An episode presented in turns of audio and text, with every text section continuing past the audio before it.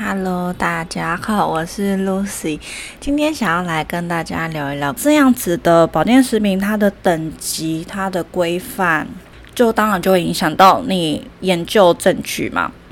研究强度。像我很常看一些 paper，那它没有很明确的说它营养素用的，例如说是哪一支原料，或者是它的形式是什么，它没有很明确的讲出来。那然后也没有很明确的说出它的检验指标是什么，例如说像现在大家很熟悉的维生素 D，维生素 D 就分成说它是验 D two 还是验 D 三，还是它是验一个总量，那可能大部分验的是总量吧。那有一些检验所，他就会坚持说啊，我要验的是 D 三，因为 D 三比较是我们想要看真正想要看到的活性的形式的浓度。或者是呢，像我前几天在粉丝也，有在我们教育中心粉丝页有发一篇文，是在讲说美的检验。那美的检验呢，就是会分成是血清的美啊，是骨头里面美啊，甚至有同位素定。同位素的，还有什么头发的，有很多很多的简体。那我们功能医学是用红血球，因为我们认为红血球是比较真的能够看出差异的。那我就前几天看了几篇 paper，他们说血清镁是根本验不出来，然后有很多伪阳性，有很多伪阴性，它根本没有办法让你知道你身体是不是有缺乏镁的问题。它大概只能够知道，例如说你突然急性肾病。急性心脏衰竭，或者是你可能突然外伤，然后有大量组织液渗出，就是当你的细胞外溢突然有个剧烈变化的时候呢，可以从血清镁看出来，呃，你有没有突然损失很多的镁？就是看是从肾脏还是从还是心跟心脏调节有关系，还是跟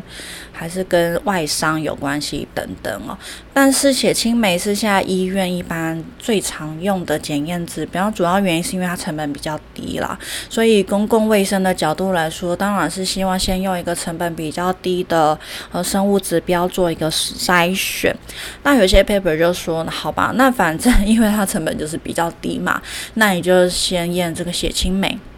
那验完之后，假设它真的就是比较偏低一点点，正常偏低，那我们再进一步的验一些比较具有侵入性的检查，像是。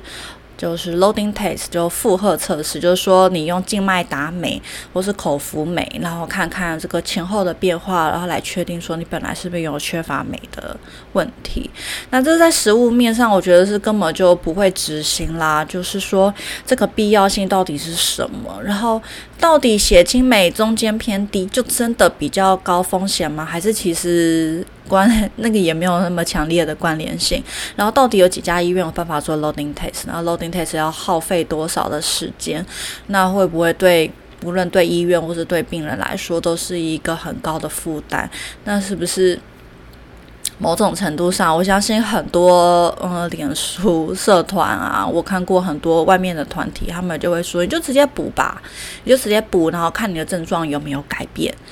这样子，那我觉得，嗯，其实也是相当合理。我自己也是某种程度上，我也算是消费者之一嘛。我非常可以理解，就是与其说你要去医院折腾这么多这么久，然后医生也没有很想做这件事情，不如你就自己买一些美来吃吃看好了。所以呢，呃，检验指标到底准不准？对于营养素的研究证据来说，也是一个非常非常致命伤。我觉得真的很少人会去讲到这件事情，但因为我个人就真的很介意这件事情，所以我自己花了很多时间去研究这些东西。然后我就会问我们诊所的医生啊，或是有时候就会去问实验室说，你们到底是怎么样在评估这件事情，然后怎么样做决定的。好，那我其实也是说，呃，无论是研究证据面来说，还是我们实际上在诊所在用这些原料的时候呢，这些它是否是一个有定性定量的原料，然后它是不是有活性形式的原料，都是非常关键的原因哦。那如果大家有在追踪我营养师的粉丝页的话，就会知道说，像我最近很常提到关于活性叶酸。还有活性 B 十二，它的生化路径是怎么走的？所以为什么你如果是补充非活性的叶酸、非活性的 B 十二的话，它效果会天差地远？那当然也是一直有人有跟我提到说。有一些人，他们补这些非活性的 B 群就有感觉了，那我当然也觉得很好，这也没有什么不好。那代表说他们体内去活化这些营养素的能力就本来就比较好。所以呢，这就是要进入到我刚刚一开始讲的，其实你的保健食品有没有效这件事情呢，是会跟你打从一开始预设的目标就会不太一样。呃，好，我们就当做今天第二个主题好了。那我先讲到一些比较是偏向内幕的事情哦。就我有一个好朋友，他都一直在做药厂的法规嘛。那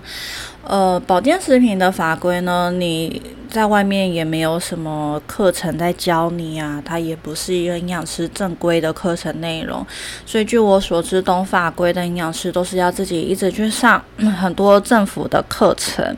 去知道哦，政府法规每一年的变更，然后发生了什么事情，或者是去参加一些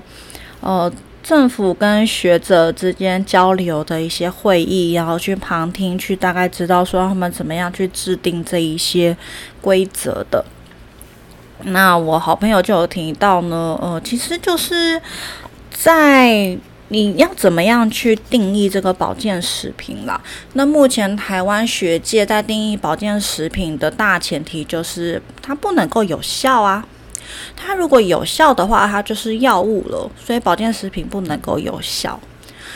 好，那我大家可能第一次听到这句话，会觉得不知道我在讲什么。那我当时听我朋友在讲这句话的时候，我也觉得这个逻辑到底什么，我有点听不懂。但因为他有很强调说，哦，讲这些话的就是。嗯，好，就是我们营养学界的大佬嘛，也是我们的师长，就是我们小时候认识的师长，然后就在说呢，呃，我们的师长就在台上呢，跟政府讲说，呃，我鱼油的浓度不能够高，因为浓度太高的话呢，它就会太有效果了，它就是药物了。那呃。很多营养素的形式不能够是有活性的，因为它如果有效果的话，它就是药物了。好，总之他们的论点就是这样子。那大家也知道，就过了这么多年来，后来高浓度的鱼油也开放了嘛。然后很多活性形式的营养素也开放了，像是活性叶酸也开放了，然后什么酵母烯呀，然后甚至伽巴，很多很多这样子，它是有效果的营养素，慢慢的经由很多人的努力，然后去慢慢打开来。但是就我们内部所知呢，是呃台湾的学界会去挡这些事情哦。那我本来也不是很想讲。在 Parkes 里面，不过今年二月呢，我在跟呃我担任理事的其中一个学会里面，我们在开理监事会议的时候呢，就听到有一个医生呢，他他本来就有说他是认识我们。某一位师长的，他们很熟，这样子就让我联想到，哦，的确，他们以前好像是有做一些很相似的研究，那可能是有合作关系的。那我在里监事会议提到，就是说，呃，台湾的营养学界是不希望保健食品有效果的、有作用的时候呢。他有跳出来帮我证实这件事情。他说他的确是有听到、也有见过这样子的对话，就说台湾的学界是非常保守的，他希望保健食品是没有效果的，因为有效果的话就是药物。好，就是总而言之就是这一句话。所以其实这样子的坚持背后，并没有什么，我觉得并没有什么太大的专业成分，或者是多么的为。嗯，为台湾的民众着想吗？也许就是老一辈人他们的逻辑吧。可能，呃，我大家可以想象，就是不希望民众去滥用一些效果很强的呃保健食品。可能会有一些副作用。好，大概是这样子的想法吧。但是我觉得这件事情本来就很难避免吧。例如说呢，好，你今天让保健食品的浓度很低，你觉得你可能在帮民众着想，但民众依然是可以，例如说吃太多鱼啊，吃太多青菜啊，搞得自己胀气啊。就是吃太多青菜也是会发生的事情，还有人就是喝太多水嘛，水中毒，还有人就是吃太多水果，吃到糖尿病，哦，这些事情都是那个，也许食物它本身是好的，那我们营养师也很常说，哦，这些是好食物，大家要吃到足够的分量。那但是有些人就是会吃过头，其实就跟保健食品一样，你如果你把一个保健食品做很好，当然你很难。去预防，就是有些人就会吃过量嘛，他可能觉得他吃到建议剂量没有效，他就想要吃个两倍、四倍，那这的确是一个风险，但这不是我们能够去控制，我们只能够宣导正确的，无论是吃饭啊，还是吃保健食品啊，还是用药的一些正确观念，那你不能够因此就说，哎，我们保健食品就是应该要没有效啊。那因为当年我刚进功能医学的时候，活性叶酸还没有开放使用，然后呢，呃，我据我所知，当时的鱼油只能够用百分之二十还是百分之二十五 EBA DHA 的产品，然后可能药局有卖浓度有到百分之三十的，但是非常非常少见，很难买，几乎没有什么人知道这些事情，所以反过来来说。吃这些保健食品会有效？怎么可能会有效？如果你吃一颗胶囊，本来就尺寸很小，它里面又只有百分之二十的 EPA DHA，你大概呃，我简单抓出抓一下剂量，你大概要一次吃到十颗。可能对你身体才会有一些正面帮助吧，但很好笑，就是你每吃一颗，你有百分之七十五都在吃里面的三酸甘油脂哦，就是里面填充油脂，所以我觉得对身体来说也是一个负担。那想必你要怎么吃，吃到对身体有功效，都是。不太可能的，因为它可能正面好处跟负面的坏处呢，就是会相互抵消。所以你说保健食品为什么没有效？当然没有效啊，因为你吃到了一些它本来在配方设计上就是要预设它没有效。然后呢，像呃，为什么我一直在？粉丝页上面讲一些，例如说像 B 十二这样子的营养素，就是因为我知道大部分的 B 群产品呢，他们用的都是氢钴胺嘛，就是一种。呃，没有活性，甚至是以化学式来说，它是带有毒性的一种 B 十二。那我就觉得很可惜哦。这样你想想看，呃，假设说好，你觉得你花六百块就可以在外面买到一些什么都有的 B 群，你觉得很便宜，但实际上你吃的全部都是没有活性的东西。那你可能在功能医学，你在正规的诊所买，也许呃一瓶它要一千八，那它里面满满的什么营养素都是活性的形式，它剂量不用高，你就可以好好的吸收跟利用。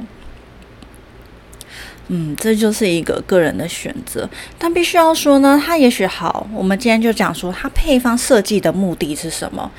假设说药厂它在设计这一些保健食品的时候，它的想法是跟我们台湾学界想法一样，它就是一个。呃，保健用途，然后它不该那么有效果，所以我就是用一些没有活性的叶酸盐，没有活性的 B 十二氢钴胺，没有活性的 B 六，没有活性的 B one，可能还好吧。据我所知，也外面很少有 B 六活性的形式，它可能再加一些 B one、B two 啊，它就是它设计这个配方当初的目的就是说，好，我们今天是保健使用。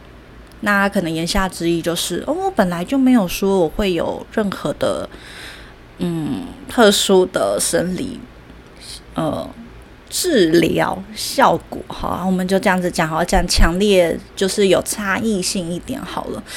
所以说呢，那有一些人，他天赋异禀嘛，体质特别好，他也许他去买这些几百块的 B 群，他就觉得有效果。那我当然也觉得很好，何乐不为？就是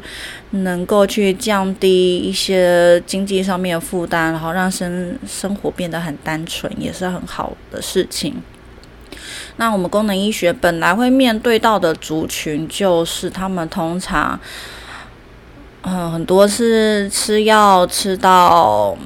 嗯，就是药物治疗没有办法达到他内心想要的那一个目标，或者是他已经买市面上很多的保健食品，自己买爱赫本，自己买直销传销很多的产品，那也是可能效果没有达到他内心想要的那一个目标，那我们才来功能医学。那像我自己的经验来说，我曾经就是有一个亲友。然后他当初来的时候呢，他是已经自己买加拿大极高剂量的冰群，我就是我有点忘记，但总之是好几倍那个。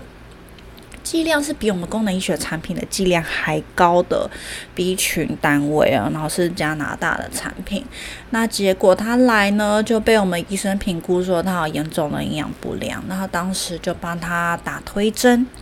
那就是推一些 B 群的推针，然后前面两三次都缺缺到不行，就是 B 群推进去，他完全没有任何的感觉，就好像石沉大海一样。他大概。打针打到第三次、第四次，他才开始会有感觉。不过呢，他虽然没有什么，就是感觉到 B 群的味道啊、胸口热热的这些症状，但他的确打完这些 B 群之后，他回去就会整个人。终于可以好好彻底的放松休息。那刚开始那会比较害怕，因为很像是一个虚脱的感觉。那久了你就才知道说啊，这个才是我们身体真的可以正常放松、正常休息、正常睡觉的一种感觉。所以说，有一些人，也许少部分人，他天赋异禀，他吃这些。嗯，非活性的病群，或者是说根本就没有一些慢性病，他没有一些症状，他就是吃一个呃保健用途的话，那你当然是可以吃嘛，但就不要来争执说啊，保健食品就是没有效啊，你们去卖这些保健食品都是骗人的，然后为什么功能医学的这些产品都那么的贵？因为我们是每一个原料它都是。活性的形式，那我们专门是用来照顾一些他吃非活性的营养品没有效的一些族群，或者是他有一些。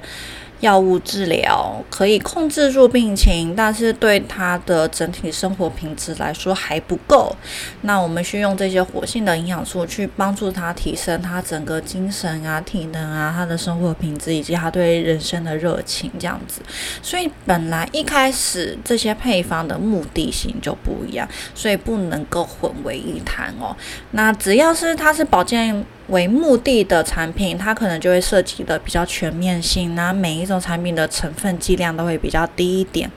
反正我就是姜黄有一点啊，然后降血糖的有一点啊。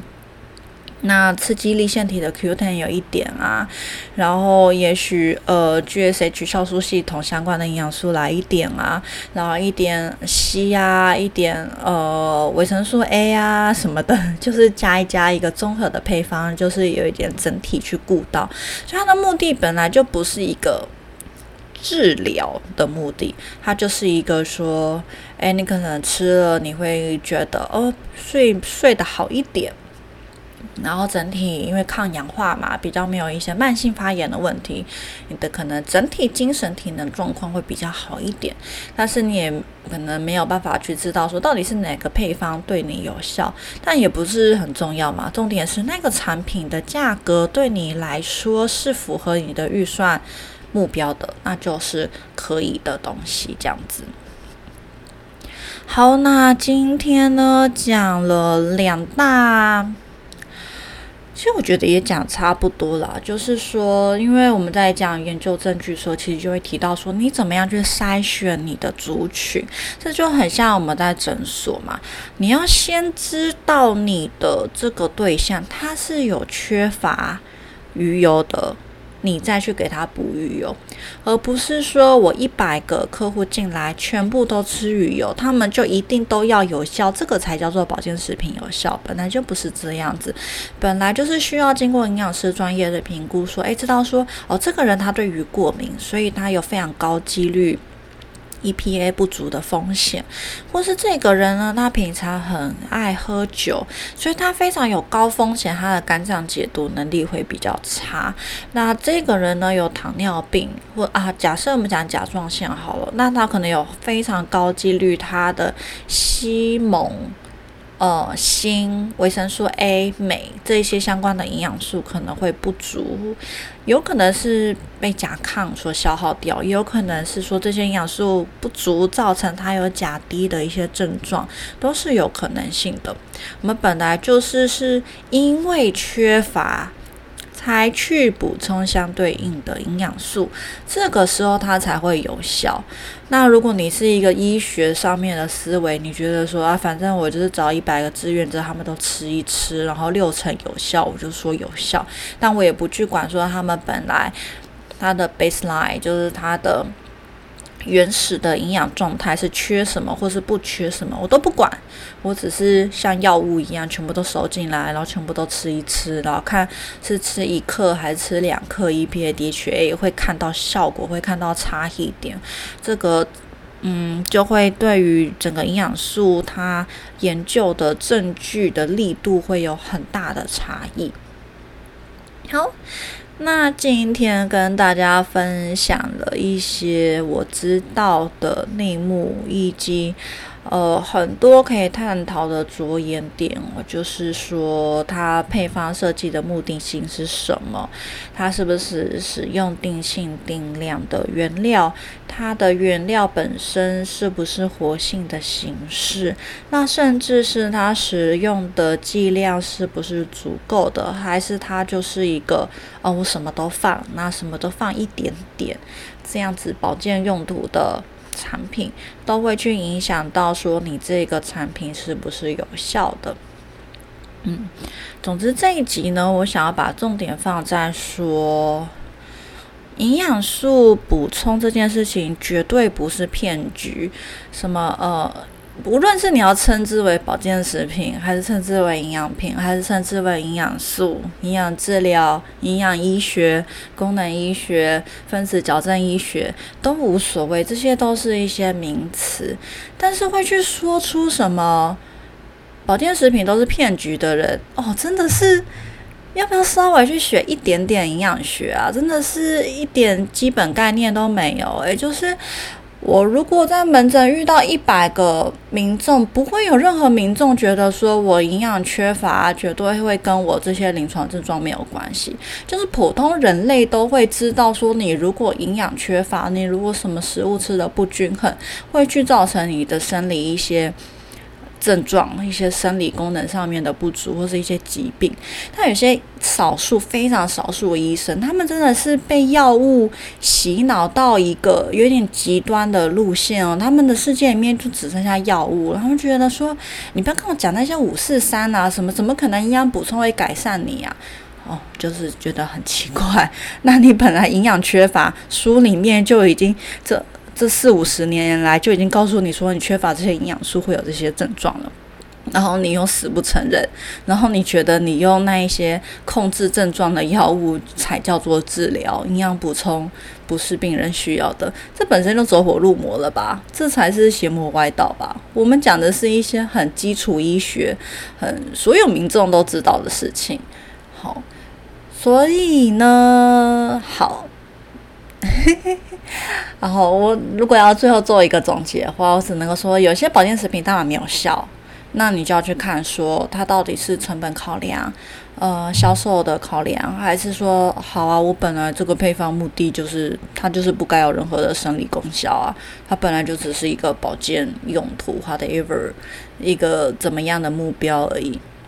那如果你今天想要它是看得到功效的，那你可能就要挑选比较好的产品嘛，看是它是有一些宣称无添加的宣称啊，就是不要光是那些添加物就搞得你很不舒服，所以它正面效果跟负面效果会相抵嘛，所以你要找一些嗯产品品质好的，然后成分。成分剂量标示的很清楚，然后有定性定量，然后先吃吃看。那假设你吃这些还不错的产品，依然没有办法改善你的问题，那你可能就需要功能医学，因为功能医学里面会有很多是营养相关的检验指标，或者是呢，我们都是受过好几年专业训练的，我们有这个经验，可能可以给你一些比较。精准的建议就是说啊，你可能其实要补的是这个东西，呃，不用补那么多，你就是补你真正需要的那个东西，然后剂量要够，要把你的浓度拉回到正常的浓度，你才会感觉得到你的身体会比较恢复本来的正常的器官功能这样子。所以呢，这本来就是一个等级的差异啦。你可以在身体毫无症状、没什么特别的需求的时候吃一些。便宜的保健食品是一个心安。那假设说，诶，你想要是吃一些比较品质比较好的产品，那现在市面上也很多啦，我觉得都都挺好的，也没有什么不好的。只是说，如果你是自己买，你一定就是用猜的嘛。然后假设说，你可能先买个五六七八瓶，那你吃到其中一款是有效的。那也很老实说，其实你也是花了好几千块啦，只是说哦，你其中有效的那一瓶只花了你几百块这样子。那如果你来功能医学的话呢，那我们会有我们的压力嘛？我们收了咨询费，然后我们会帮你做一些检验，我们会给你一些客观的证据，告诉你你。你确实需要的东西是什么？那你需要吃多少剂量？你需要吃多久？然后对你可能会有哪一些正面的帮助？然后希望你是真的确实会感觉得到差异。那如果感觉不到差异的话呢？问题在哪里？那我们会一起花很多时间来做这些专业上面的研究跟讨论，这样子。所以是一个嗯。不同等级，或是说你的目标性不太一样，因为有些人觉得哦，我没关系啊，我就这样子，我就有慢性病房，我药物控制的很好，也没什么恶化嘛，反正药可以加上去啊，然后就可以控制我的病情就好，我也没有想要活那么久。那有些人就是觉得哦，真的太痛苦了，我没有办法再这样过下去，我一定要找到问题在哪里，我想要回到我年轻时期那样子的精神体力，或者是。我有太多的梦想我还想要。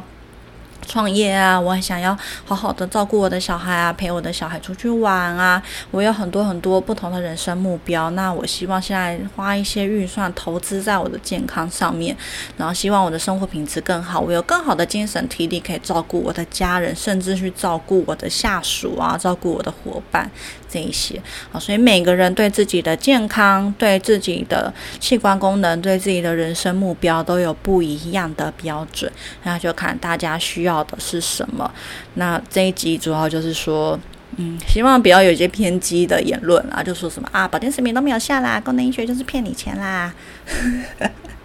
我好像一直都在指同一个人，好，没关系，因为我本来就比较少知道一些市场上面的资讯。好，那接下来呢，我可能会再想一想下一集要跟大家聊什么。其实最近有的时候很忙。有时候也不太知道跟大家聊什么。那如果大家有什么想要听的主题，也可以私讯联络我。每一个粉丝页我都会看后台，或是 podcast 留言也可以，可以告诉我你有什么想听的主题，或者是你对于我说的内容有觉得哪一些。嗯，跟你听说的不太一样的地方，也可以都跟我做一些反馈，会非常期待可以收到大家的讯息。好，那我们就下一集见喽，拜拜。